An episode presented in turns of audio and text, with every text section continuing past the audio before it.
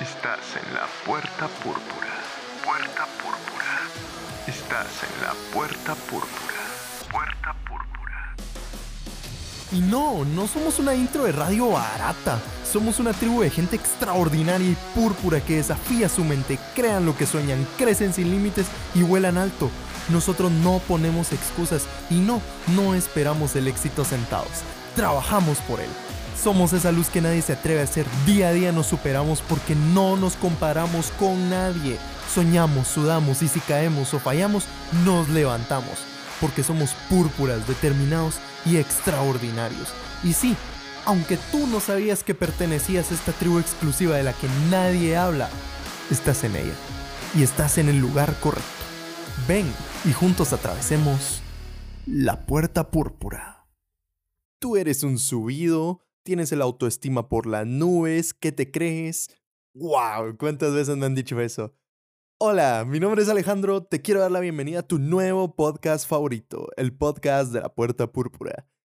Aparezco en mis redes sociales como arroba Alejandro Bonatelli y te quiero invitar a que compartas este podcast para que podamos seguirle aportando muchísimo más valor a las demás personas y sigamos creciendo juntos de la mano. Bueno, para no entrar más en el rollo, el tema de hoy es algo diferente, a decir verdad. Es un tema que yo creo que es clave para que alcancemos nuestras metas y no lleguemos a fin de año con esa espina de decir, ay, no logré mis metas, no logré cumplirlas este año. Hablemos un poco de la autoestima. Tal vez estés harto de verlo en tantas imágenes de Instagram o tal vez no.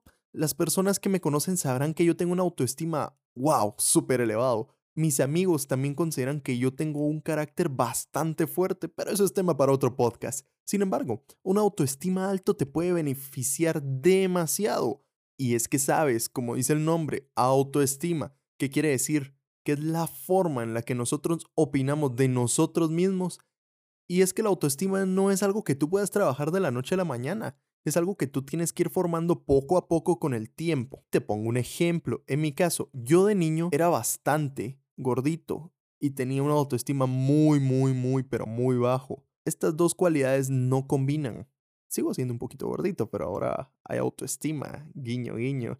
Por lo que yo, sinceramente, no me valoraba. Y a pesar de ser un niño bastante inteligente, cometí el error de confiar demasiado en la opinión de los demás, en vez de confiar en mi propia opinión.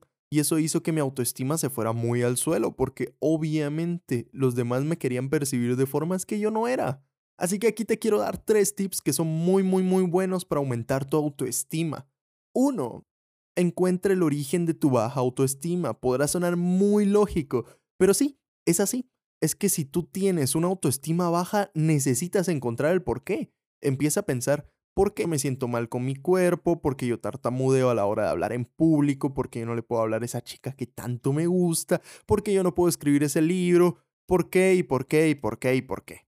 Una vez empieces a encontrarlo, no es complicado, es súper sencillo. Si lo haces a conciencia, no te va a tomar muchísimo tiempo, así que toma nota, aquí va la segunda. Mucha más fácil que la anterior, identifica tus fortalezas. Ok, Tú no eres bueno para el fútbol, no eres Cristiano Ronaldo, es lógico. Pero es que tal vez tú eres un genio para jugar ajedrez, pero como tus amigos retrógradas solo juegan fútbol y hablan de la Champions, ellos no entienden que tú sabes jugar ajedrez. Exacto, ahí tú tienes una fortaleza fuertísima. Puede ser un ejemplo súper sencillo, o quizá las matemáticas no son el mejor ejemplo que hay en mi vida, pero la oratoria siento que se me da bastante bien y me gusta hablar bastante en público. Entonces todos tenemos fortalezas, solo se trata de buscarlas, encontrarlas y ser conscientes que somos buenos para algo y no solo para una, sino para muchas cosas. Tercera, esta es bastante diferente, es más física. Vamos a adoptar una postura de poder. Sí, suena ridículo, tal vez te estés riendo en este momento.